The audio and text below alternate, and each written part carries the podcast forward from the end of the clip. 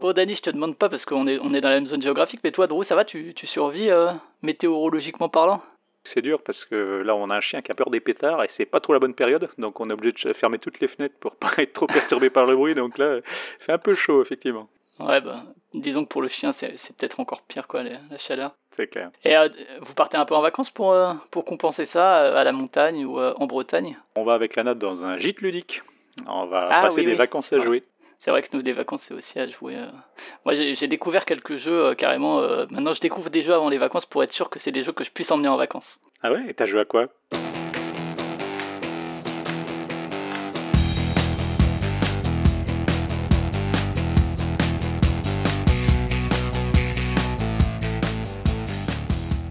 Alors récemment, j'ai joué à un jeu, vous connaissez peut-être l'auteur, euh, c'est Opal, ça s'appelle.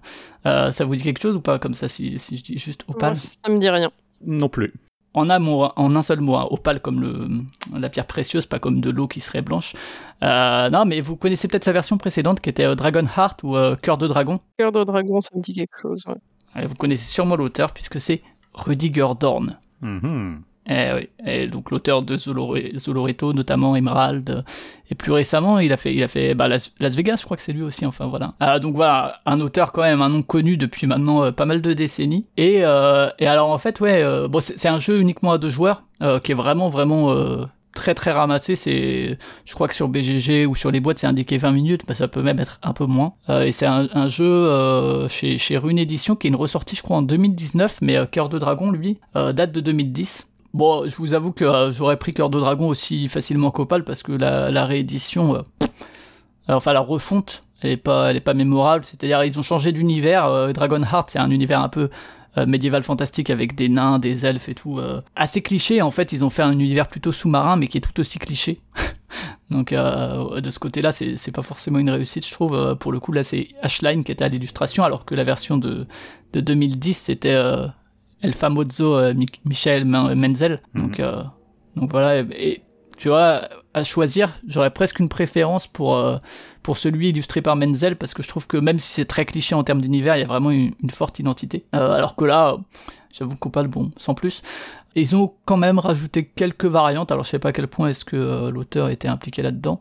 Je les trouve vraiment pas indispensables, j'ai jamais joué avec, parce que le jeu se tient très bien sans, et, limite, je pense, est, mieux sans. En fait, je pense que c'est des, des variantes pour réduire un peu l'aléa de la pioche. Mais ça enlève un peu de la pureté et puis un peu des questions de rythme aussi. Euh, Il y a juste un ajout que je trouve euh, relativement utile, c'est que pour chaque carte, euh, il y a marqué sur la carte le nombre d'exemplaires de chacune de ces cartes. Pour le coup, ça peut être utile. Notamment pour dans Dragon Heart c'était les navires et ici c'est les cités sous-marines en fait c'est des c'est quand on fait partir trois fois la cité sous-marine ça met fin à la partie donc savoir que qu'il y a déjà quatre cartes comme ça qui ont été jouées, qu'il lui en reste deux et tout, en termes de tempo, ça peut être, ça peut être une information utile, quoi. Euh, donc ça, c'est, euh, disons, le seul ajout que je trouve un peu utile. Et euh, Dragon Heart, je l'ai découvert, moi, sur Board Game Arena, qui, il y a depuis assez longtemps. Pour le coup, la, la, partie dure 5 minutes, quoi. Et j'ai tellement accroché que, du coup, j'ai acheté la, refonte. Je savais que ça marcherait chez moi, quoi, et notamment pour les vacances, du coup, en termes de petits jeux courts à deux. Et ce qui est assez fou, c'est qu'en fait, c'est carrément devenu un de mes jeux à deux préférés, quoi, en très très peu de temps. Alors qu'il y a, y, y a vraiment, enfin, sur ce marché-là, il y a quand même pas mal de, de choses, quoi. Ça joue que à deux? Ouais, c'est uniquement à deux, ouais, c'est vraiment du face à face. Euh, et c'est vraiment un jeu euh, ultra simple en termes de règles, je vais pas vous expliquer tout, mais en gros, l'idée c'est euh, on a une main de cinq cartes euh, qui ont différents personnages.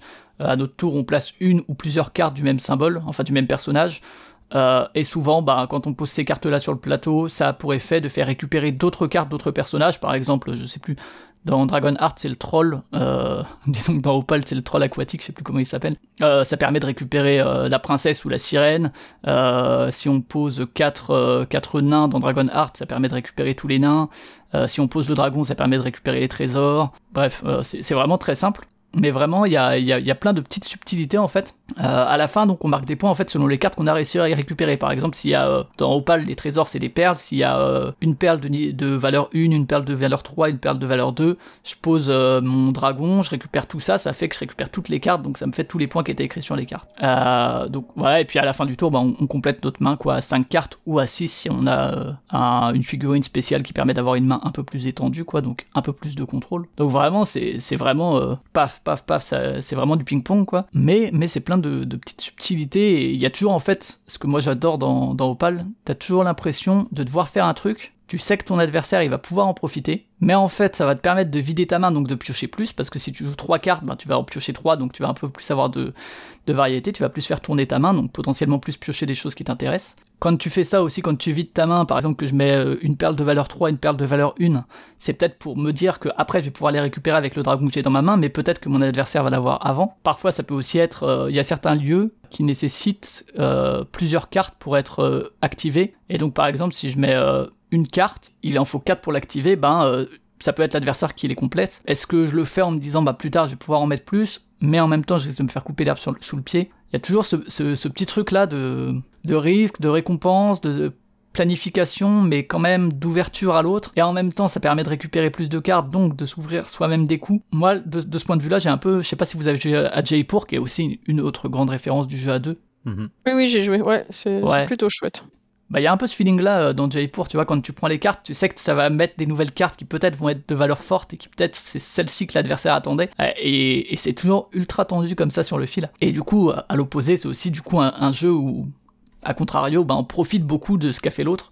Euh, Justement, euh, si la personne a posé un gardien des ténèbres ou euh, ce qui est un nain dans Dragon Heart, donc ça c'est un truc où il faut poser euh, le quatrième pour activer l'emplacement et donc récupérer les quatre cartes. Admettons l'adversaire en pose un. Moi j'avais les trois autres dans ma main, là tu poses tes trois et tu regardes méchamment ton adversaire tu dis ah j'attendais juste que tu poses cette carte là pour pouvoir valider l'emplacement. Et, et vraiment ouais c'est vraiment des un ping-pong comme ça où, tu profites des petits trucs, où tu sais que tu fais des ouvertures, enfin t'es tout le temps sur ces doubles sentiments et c'est vraiment vraiment super. Alors évidemment parfois on, rage un peu parce qu'il n'y a pas la bonne carte qui nous sort dans notre main, on a beau vider de, notre carte de trois mains pour repiocher trois, c'est trois qui nous intéressent pas. Euh, sachant qu'on a, on a les deux joueurs ou joueuses ont les mêmes pioches, hein. mais évidemment l'ordre des cartes piochées euh, n'est pas le même. La partie peut aussi finir si l'une des personnes vide sa pioche, mais c'est beaucoup plus rare. Mais du coup, si, au début de partie on pioche pas du tout de, de sirène, ça veut dire que peut-être vers la fin on va pouvoir un peu renverser la vapeur et qu'on sait qu'on va en piocher plusieurs, donc peut-être qu'on peut un peu set up le truc en se disant bon bah si on à la moitié du, paquet, je vais quand même finir par en piocher, donc là c'est peut-être intéressant que euh, je mette des trucs qui vont être récupérés par les sirènes. Ah, Il y, a- il y a vraiment tout, tout ce petit truc là qui permet un peu de, de justement renverser un peu la vapeur en cours de partie. Alors c'est pas toujours le cas, parfois c'est des questions de timing, hein, euh, les cartes tombent pas au bon moment et, et je sais que moi j'ai des parties où, où jamais ça veut aller et où je me fais latter quoi. Mais euh, bon après encore une fois c'est des parties de 10 minutes, un quart d'heure, donc c'est pas vraiment frustrant quoi, au pire t'en relances une et, sur le nombre de parties euh, tu, ça s'équilibre un petit peu quoi. Il y a aussi après une possibilité éventuellement de rusher un peu la fin justement avec les cités sous-marines dont je parlais là qui, qui sont quand on a fait trois départs, bah, la partie s'achève. Euh, du coup on peut se dire ah bah je pense que je gagne donc je vais les rusher, je vais essayer de mettre fin à la partie rapidement ou à contrario euh, si on sait que l'autre par exemple a déjà utilisé 5 de ses 6 cités sous-marines, bah ça veut dire qu'il pourra jamais finir tout seul sauf si on lui laisse euh, l'opportunité mais du coup on a vraiment le contrôle sur la fin de partie donc on peut un peu gérer et se dire ok je vais faire durer en attendant d'être sûr d'avoir plus de points que la personne en face. C'est vraiment un petit jeu, règles simples, euh, activation des pouvoirs super simple, mais c'est vraiment très très élégant quoi. C'est vraiment un, des jeux que je préfère euh, ces derniers temps et, qui comme dit c'est c'est mis vraiment dans mes jeux à deux préférés. Euh, Il y a vraiment chaque truc qui a sa place, t'as pas l'impression qu'il y a un truc en trop, t'as l'impression que chaque chose a un but et qu'il a sa raison d'être quoi. Euh, je trouve vraiment que le, rythme de la partie est super bon quoi et en plus on peut vraiment le gérer. C'est par exemple quelque chose que moi je reproche à Seven Wonders Architect, je trouve que même si les parties sont courtes, le rythme est mauvais et moi j'ai le temps de m'ennuyer en un quart d'heure. Alors que là, euh, c'est vraiment euh, tac, tac, tac, tac du au cordeau quoi. Donc euh, le- petit, le petit souci, je l'ai dit, c'est l'édition qui est un peu datée, hein, que ce soit Dragon Heart ou Opal, c'est un peu vieillot en termes de, de propositions. Après, c'est vraiment le genre de jeu où, où la thématique tu l'oublies très très vite et où t'es là vraiment pour la mécanique et pour le, la sensation de jeu quoi. Mais euh, mais du coup, si vous cherchez un jeu à deux, bah moi Opal ou Dragon Heart, peu importe, ça ça rejoint vraiment le la liste de jeux que je vais recommander à chaque fois qu'on va me demander et t'as pas un petit jeu à deux, ben paf, allez, Jaipur, Les Cités Perdues et puis euh, Opal.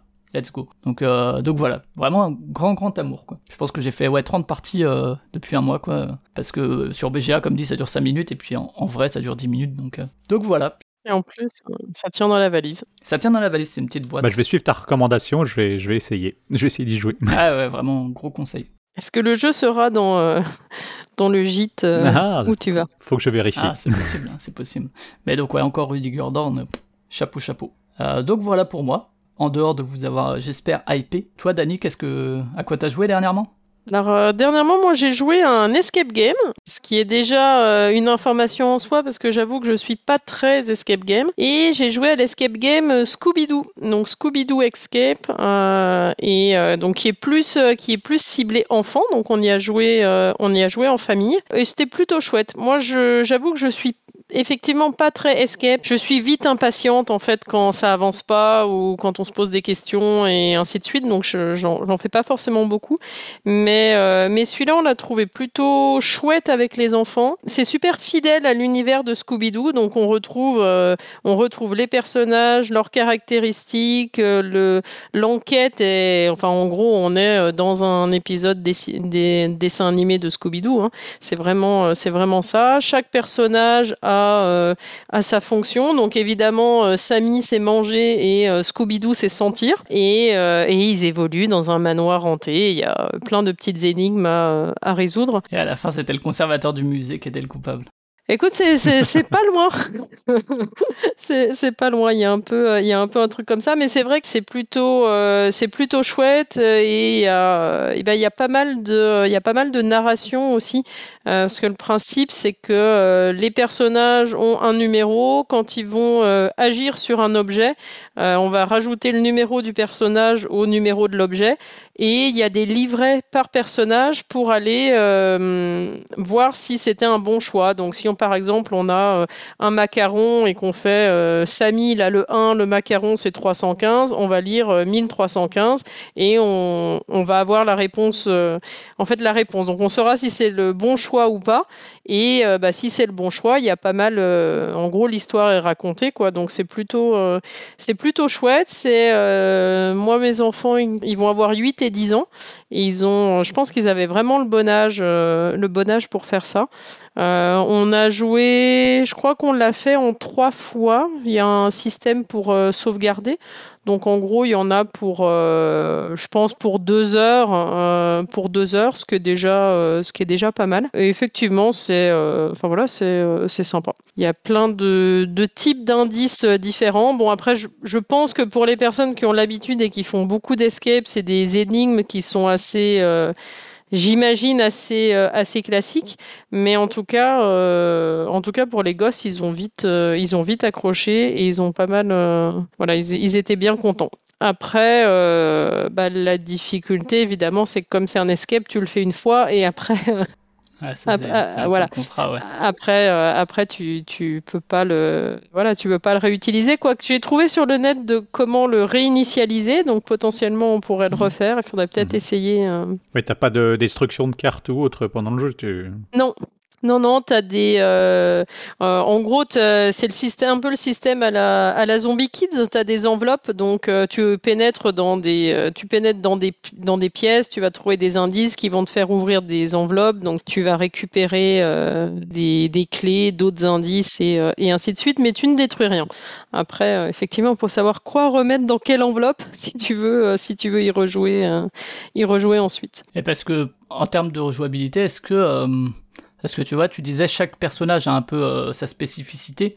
Est-ce que euh, avec un même objet, par exemple, euh, tu peux le faire, je sais pas, Samy il va manger le macaron pour reprendre ton exemple, alors que Scooby-Doo il va le sentir et ça mène à des trucs différents qui, qui mènent vers une même fin. Mais est-ce que le, le, voyage peut être différent peut-être? Je pense que le voyage peut être un petit peu différent, mais avec pas, des embranchements un peu. Pas tant que ça. Ouais, je.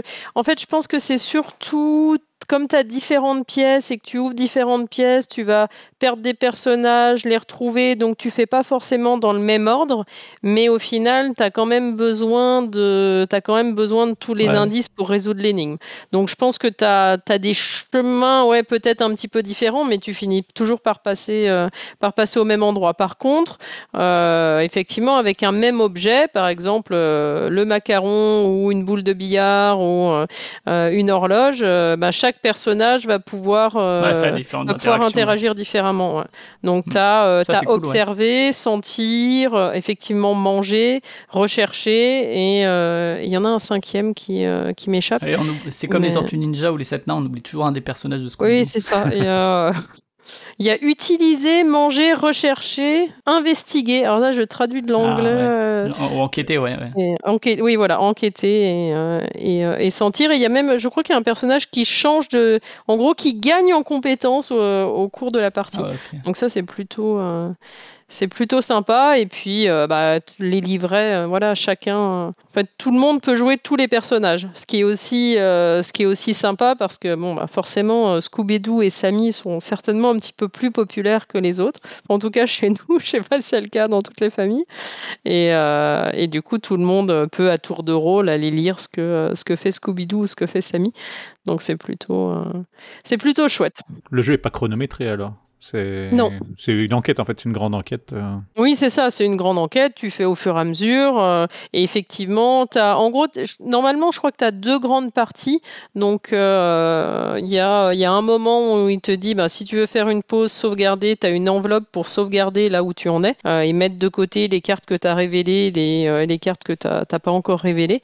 et nous, on l'avait fait, on l'avait fait en trois fois. Mais non, tu n'as pas de chronomètre. Par contre, tu as des Scooby Snack, je crois. Oui, c'est ça, ça s'appelle des Scooby Snack et euh, qui sont des, euh, en fait, des, des petits os des, des, gourmandises en forme d'os pour les chiens que tu peux utiliser euh, pour, euh, pour avoir des indices supplémentaires. Et si tu en utilises trop ou si tu en perds parce que tu fais des grosses erreurs, ça te fait un malus, euh, ça te fait un malus à la fin. Mais c'est pas un malus, un malus de temps. D'accord. Et en, en, termes de DA, c'est le, Scooby-Doo du dessin animé, j'imagine? Oui, c'est plutôt le dessin animé. Ouais. Ouais. c'est pas le film de. Je sais plus c'est qui qui avait fait ce film. Mais euh, je l'ai pas vu d'ailleurs, donc je, ne saurais pas dire si c'était bien ou pas comme, comme euh, adaptation ciné. Euh, j'ai pas regardé, mais j'ai pas le sentiment Avec Sarah Michel Gellar, je me rappelle, et Freddie Prince. Euh, Moi aussi, j'ai évité, j'ai essayé d'éviter. Et par contre, tu disais, c'est surtout orienté enfant, mais les, les adultes, vous avez quand même apprécié vous avez, vous avez juste regardé les enfants jouer? Non, on a joué avec eux. Alors, effectivement, encore une fois, les escapes, c'est pas trop mon truc, mais, mais c'est pas, c'est pas évident au point que, bon, bah, tu te dis, bon, bah, allez, on va les laisser trouver, et de toute façon, ils trouveront. Tu participes quand même au truc. Donc c'est plutôt. Euh, je trouve que c'est un, bon truc à faire en famille, justement. Tu te complètes. Euh, mmh. euh, c'est plutôt. Non, c'est plutôt chouette. Et fait, ouais, c'est pas c'est pas trop simple pour les, pour les adultes. Après, encore une fois, hein, de, euh, de la part de quelqu'un qui ne fait pas beaucoup d'escapes. J'imagine que quand tu fais des escapes tous les quatre matins, peut-être que ça te, ça te paraît super évident. Mais, euh, Après, après c'est à destination clairement de la famille et que c'est peut-être bien adapté pour les enfants où les parents sont plus euh, là pour accompagner. Mais, mais les gamins aujourd'hui, ça, ça, passe toujours Scooby-Doo sur les, sur les chaînes hertziennes? Enfin, d'ailleurs, je ne sais pas si on parle encore de chaînes hertziennes. Je, je, ne sais pas. en tout cas, chez nous, euh, chez nous, Scooby-Doo, euh, ils ont accès au dessin animé Scooby-Doo et ils adorent Scooby-Doo. C'est des grands fans de Scooby-Doo. Mais je, je, pense que parce qu'il y a eu des Lego Scooby-Doo il y a quelques années, donc ça, a dû revenir un peu. Euh, Mais tu sais que les Lego qui sortent comme ça, c'est pour les parents. oui, c'est pas faux. c'est pas faux. Ouais, non, mais il y a peut-être eu comme, euh, comme pour euh, DuckTales, là, qui a aussi eu des nouvelles saisons, donc euh, peut-être que, bon, Pokémon, qui est un exemple encore plus, plus évident, qui reste encore apprécié, mais, mais d'accord, ok. Bah écoute, pourquoi pas. Moi, je trouve vraiment le, le côté personnalisation des, personnages avec différentes compétences qui est intéressant, parce que typiquement, une lock, alors peut-être que ça vient plus tard, mais moi, j'ai fait une, enquête de la première boîte, et Enfin, tu, tu, le ferais tout seul que, ou à deux, à part la collectivisation des cerveaux, il n'y a, a, pas d'impact, alors que là, c'est bien, ça identifie un petit peu en termes de narration, ce que tu disais aussi, c'est cool.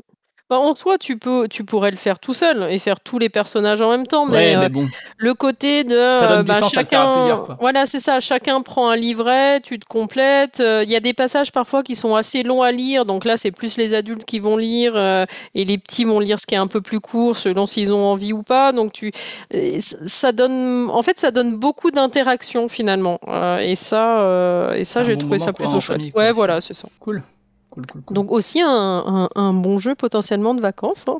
Carrément, ouais. Carrément. Et toi, Drew, tu as joué à quoi? Aussi un jeu qui nous emmène en vacances? Oui, alors à défaut de partir euh, à la mer pour les vacances, au moins je vais y aller par le jeu que je vous présente, puisque donc moi je vais vous parler de Lost Seas. C'est un jeu de Johan Benvenuto et Alexandre Droit qu'on a déjà vu il y a pas longtemps dans Secret Identity, qui est sorti euh, très ah récemment aussi. Alors ils n'étaient pas tout seuls dans Secret Identity, il y a Kevin Jost aussi et Bertrand Roux, mais hmm en, tout cas deux jeunes auteurs, et donc c'est édité. Que des jeux avec des titres anglais. Peut-être parce que quand je regarde Alexandre Droit, il a fait Dream On aussi, et euh, Johan Benvenuto, il a fait Cortex. Donc tu vois, c'est effectivement que des jeux en anglais. Ça parle peut-être plus euh, aux jeunes générations. Ou c'est peut-être euh, tout de suite aussi Oui, pour, pour l'internationalisation. Mm. Carrément, ouais. Parce que c'est chez Blue Orange, et d'ailleurs, ben, Blue Orange, à leur, euh, à leur habitude, hein, ils sortent un jeu avec euh, X règles à l'intérieur, je crois 6-7 règles différentes, donc euh, on voit très bien que c'est pour euh, cibler un maximum aussi à l'étranger, avec la même un édition. tirage. Et donc euh, Lostis, c'est un jeu de pose de tuiles, et on va faire que ça d'ailleurs, on va faire que de la pose de tuiles euh, dans le jeu. Et ça va être assez rapide, puisque euh, le jeu va prendre 16 tours, et à chaque tour on prend une tuile dans une rivière, et on la pose devant soi pour former un tableau de 4 tuiles par 4 tuiles, hein, 16 tours. Et euh, bah, comme euh, je l'ai dit, hein, c'est un jeu dans la thématique de la mer, donc sur ces tuiles on va trouver des symboles, euh, de 1 à 3 symboles, Alors, ils peuvent être identiques ou différents, et on a 6 symboles différents pour tout le jeu. On va trouver la pieuvre, enfin une grosse pieuvre, un, espèce de kraken, le bateau, l'île, un, récif, une tempête et un monstre marin. Mais ça, c'est la deuxième phase, hein, la constitution de ce tableau en 4 par 4, c'est la deuxième phase. Dans la première phase, on va recevoir des tuiles qui vont nous permettre de poser des conditions de score. C'est-à-dire qu'on va d'abord recevoir 4 tuiles qu'on va mettre en ligne, et ça va nous donner euh, les conditions pour les futures colonnes qu'on va faire. Et ensuite, on va avoir un nouveau 4 tuiles, et cette fois-ci, on va les poser en colonne, et ça va nous donner les conditions pour Hmm. nos lignes. Donc en fait, on vient de former le bord de notre euh, futur tableau de 4 par 4. C'est pour apprendre le tableau à double entrée. Voilà, c'est ça. Et donc sur ces tuiles de score, euh, on va avoir, comme je disais, des conditions de scoring. Alors ces tuiles ont deux faces. On a une face avec un scoring blanc, euh, enfin un nombre de points qui est sur fond blanc, donc ça va être avec des conditions assez simples. Et d'autre côté, si on la retourne, euh, le score il est sur fond noir, donc là c'est tout de suite un peu plus ardu. Alors on peut avoir comme condition un nombre de symboles exact dans la ligne ou la colonne, ou avoir six fois le même symbole, ou ne pas avoir certains symboles, ou une combinaison bien spécifique. Et donc on va comme ça agencer. Et comme je l'ai dit, on va recevoir nos tuiles de conditions en deux fois. C'est-à-dire qu'on va d'abord recevoir les quatre premières, qu'on va essayer euh, de rendre un peu, un peu cohérent. C'est-à-dire que si euh, dans une colonne je dis euh, je veux pas de kraken, eh ben, je vais essayer de mettre euh, dans une autre colonne je score avec des kraken. Voilà, un truc comme ça. Mm. quoi. Et donc après, on va recevoir euh, l'autre moitié, donc les quatre tuiles, qui vont venir se, se combiner. hein. Ça va faire nos entêtes de ligne. Et là, ça peut commencer à, à se compliquer au niveau harmonisation, parce que si les conditions contredisent un peu notre première série, ça, ça peut être un peu tendu. Et donc une fois qu'on a ces deux bords, eh ben on va aller piocher des tuiles dans une rivière au centre de la table. Donc la rivière, elle fera toujours cinq tuiles. Qu- Qu'on soit deux ou quatre, hein, c'est les, les- le nombre de joueurs mini ou maxi. De 2 à 4, il y aura toujours 5 tuiles. Le premier joueur va piocher une tuile. Et on va continuer comme ça tout le tour de, de la table. Euh, si on est deux, en fait, le premier joueur, il prend une tuile et il en défausse une. Et le deuxième, Ah, yes, ouais. le deuxième joueur, il en prend une, il en défausse une et il en reste une. Donc qu'on soit quatre, on en prend une, il en reste une à la fin. Qu'on soit deux, il en reste toujours une à la fin. Et cette tuile qui reste, reste pour le tour d'après. C'est-à-dire qu'on va regarnir la rivière, on va passer le jeton premier joueur à son voisin de droite et on est reparti pour un tour. Et là, déjà, il y a une petite subtilité, puisqu'on passe le jeton premier joueur à son voisin de droite. Donc en fait, Ouais, ouais. c'est le dernier joueur qui devient premier joueur. Donc Hmm. en gros, le dernier joueur joue deux fois de suite. Ah, Donc des fois, ça peut être aussi, Ah. euh, peut y avoir un petit Tu calcul. peux laisser la tuile parce que tu sais que tu vas la prendre après. Exactement.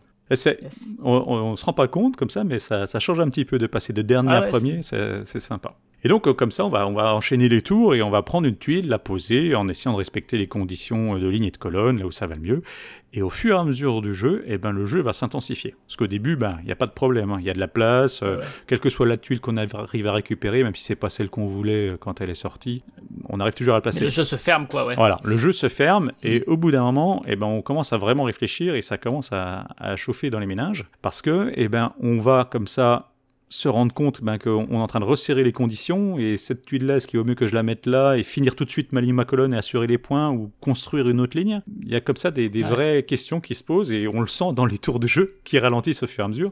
Et à la fin du tour, enfin à la fin du jeu même, dans, les derniers tours, on commence à regarder ce que les autres euh, ont besoin Hmm. comme symbole pour finir Ah oui. leurs conditions. Et on commence, et dans le dernier tour, euh, c'est carrément de... On essaye vraiment de bloquer les autres. Hein. Faut mieux pas être dernier joueur au dernier tour parce qu'on est sûr de rater son tableau euh, et, et de ne pas avoir ce qu'il nous faut, à moins d'avoir un peu de chance sur le tirage euh, de la rivière. Par contre, les tuiles, on les, on les pose au moment où on les récupère, on n'attend pas la fin Ah du ouais, jeu pour toutes ça. les poser. Ouais, ouais, heureusement. on les pose tout de suite et on le peut- cerveau. Et pareil pour les conditions de score, une fois qu'elles sont posées, elles sont posées au début. Hein, on fiche le jeu pour toute la partie. Ouais, mais, mais ce qui est cool, c'est qu'à mon avis, tu, tu peux pas trop euh, dès le début te dire ok je le mets là parce que je vais faire ça et tout. Tu, tu, tu te fais une vague idée et c'est petit à petit que effectivement le, le cerveau se met plus en, en, route. Le début tu le poses un peu de manière relativement automatique et mais tu, tu peux pas faire une prévision genre si t'avais les cinq tuiles euh, enfin si, si t'avais tous les tours déjà visibles en te disant ok je vais faire ça puis ça puis ça. ah oui bien sûr. C'est alors ça c'est cool. Enfin moi je sais que ça me plaît plus quoi. Il y a des tuiles qui sont en plusieurs exemplaires il y a des tuiles qui sont Ouais. en un seul exemplaire. Donc tu peux essayer comme ça de voir euh, chez les voisins parce que euh, elles sont quand tu joues à 4, elles sont pas défaussées, elles sont toutes sur la table. Donc euh, tu Mm. peux essayer de voir euh, si euh, celle que tu attends est pas encore sortie ou voilà. Donc mais bon, faut déjà un peu connaître le, le- la répartition des tuiles qui existent Ouais, et, bien sûr, ouais. et, et après tu peux un peu compter. Mais voilà, c'est et c'est ce qui est vraiment ce que j'ai trouvé vraiment sympa dans ce jeu-là, c'est que c'est un petit jeu qui est vite expliqué, hein, vite joué parce qu'une partie c'est Mm. ouais 15-20 la souveraineté minutes. comparée à King Domino hein. Ouais, c'est ça, bah, c'est à peu près le même format de boîte c'est le aussi. niveau un peu au-dessus quoi Ouais. Et de euh, mais ça fait quand même réfléchir. hein. Ça. Tu te rends pas compte au départ, et même si tu regardes de l'extérieur, tu dis bah oui, c'est un jeu de tu poses des tuiles, quoi. Je prends une tuile et puis, puis je la pose. Mais au final, quand tu es dedans, et ça m'est déjà arrivé de d'être concentré sur une ligne et de me dire euh, je prends cette tuile-là, ah non, ça va pas, ça va me rater ma ligne. Mais du coup, t'en prends une autre, tu la poses et tu te rends pas compte que tu es en train de rater ta colonne parce que tu t'es tellement vision, là. Ça focalisé. me fait un peu penser, euh, alors certainement au plus complexe, mais au Petit Prince, Ouais. Oui, euh, aussi, de ouais. construire la planète, là, où effectivement, tu, tu- potentiellement, tu as des, t'as des conditions qui arrivent au fur et à mesure, et il y a ce côté de, bah, si tu es le dernier à choisir, tu seras le premier à choisir au tour d'après aussi. Mm. Ouais, il y a aussi salade de points où en fait tu prends à la fois tes conditions pour marquer des points et en même temps ce qui va te les faire marquer et où tu t'infliges tes propres contraintes. Quoi. Ouais. Et après tu essayes de, de les respecter et tu croises les doigts pour que les autres euh, te mettent pas trop de bâtons dans les roues. Quoi. Mm. Alors, c'est un jeu aussi, il y a quand même euh, pas mal d'opportunisme. hein. C'est Si la tuile qui te Ouais, va bien bien sort euh, quand c'est le premier joueur, euh, ben c'est bon. Mais bon, après, c'est comme ça. hein. Quel jeu n'a pas de hasard va faire un Ouais, jeu là aussi c'est un petit jeu donc. euh, Ouais. Aussi pour être critiqué pour sa rejouabilité. C'est vrai que ben, les parties d'une partie à l'autre, ça se ressemble quand même pas mal, mais après c'est le jeu, je dirais. Hein, c'est comme ça. C'est c'est un jeu assez simple Mm. qui se joue vite, donc on peut pas en attendre non plus aussi une profondeur euh, extrême. hein. On n'est pas sur un sur un Feld pour comme exemple. Mais ouais, euh, et, et les visuels, alors moi j'avais vu les visuels et je trouve qu'ils sont vraiment. euh, je sais qu'il a parfois été un peu critiqué là-dessus, moi je les trouve vraiment très très. avec beaucoup d'identité. Je parlais d'Opal et de Cœur de Dragon que je trouve vraiment pour le coup qui apportent rien. Et, et là je suis presque déçu entre guillemets qu'il n'y ait pas un vent épique, surtout euh, le côté, je crois que les, les objectifs ils les appellent des quêtes, c'est ça dans. Ouais, et puis les tuiles de mer, ça va être des tuiles d'exploration, c'est des choses comme ça, effectivement. Mais Ouais, c'est- des termes ça te fait rêver un peu, tu vois, presque narratif. euh, ah, je vais aller développer mes quêtes, surtout avec ces visuels-là qui, pour moi, font un peu, euh, un peu euh, vieille carte, tu vois. Enfin, moi, je les trouve vraiment parce que je crois que c'est Ouais, des aplats de couleurs carte, comme vieille ça. BD, euh, c'est- Ouais, Ouais. ouais. Ouais, moi, moi, je j'aime trouve beaucoup les ça visuels. chouette aussi. Ouais, il y a un parti pris euh, clairement. Je trouve qu'il y a un côté un peu intemporel. Bah, c'est c'est ce que j'allais dire. J'aurais du mal à. On sort la boîte demain, j'aurais du mal à donner une date de sortie. Tu vois, date d'édition. hein. C'est c'est pas dans, le, dans les euh, canons des dessins actuels, on va dire, qu'on trouve sur les jeux. Mm. Ah ouais. Ouais, moi, effectivement, la règle, tu vois, euh, bon, c'est vrai que euh, en termes de présentation ou d'idée globale, tu pourrais te dire, euh, en termes de règles pures, ouais, c'est du déjà vu, mais ne serait-ce que la petite règle que tu as pointée du premier joueur qui devient la personne qui était juste avant dernière, ça change tout, quoi, en fait. Et ça, tu vois, moi, c'est le genre de toute petite règle que je trouve trop cool, quoi, que- parce qu'en fait, ça va juste faire un tout petit truc, mais ça suffit, quoi, en fait, tu vois, pour donner de Mm. l'identité au jeu, quoi. Et euh, en gros, le, le tout premier joueur au premier tour, c'est celui qui sera dernier joueur au dernier tour, en tout cas quand tu joues à 4. Donc, Mhm. tu as un avantage quand tu es premier, mais quand tu es dernier au dernier tour, tu clairement pas l'avantage. Parce que c'est là vraiment où les gens vont regarder ce dont tu as besoin et, et ça va être très compliqué. Ok, ok, ok. Donc pour les gens qui ont, euh, qui ont un peu, euh, un peu euh, poncé King Domino et qui veulent Ouais. passer au niveau un tout petit peu Ouais, au-dessus quand même. c'est un niveau au-dessus, je dirais. c'est ce qu'il faut, quoi. effectivement. C'est un, un bon jeu de pose de tuiles euh, dans sa définition pour comprendre et, et se mettre un petit challenge en plus euh, dans de la pose de tuiles. Ok, nickel. Bon bah écoute, tu nous as donné envie de, de plonger avec ça. En tout cas, moi je vais éteindre l'ordi. euh, ça va éviter Ouais, de sûr, la ouais. pièce. Et puis euh, ça va être l'heure de l'apéro pour nous. Ça, Ça marche. Carrément. roule. Allez, salut. Allez, à plus, salut. À plus, ciao.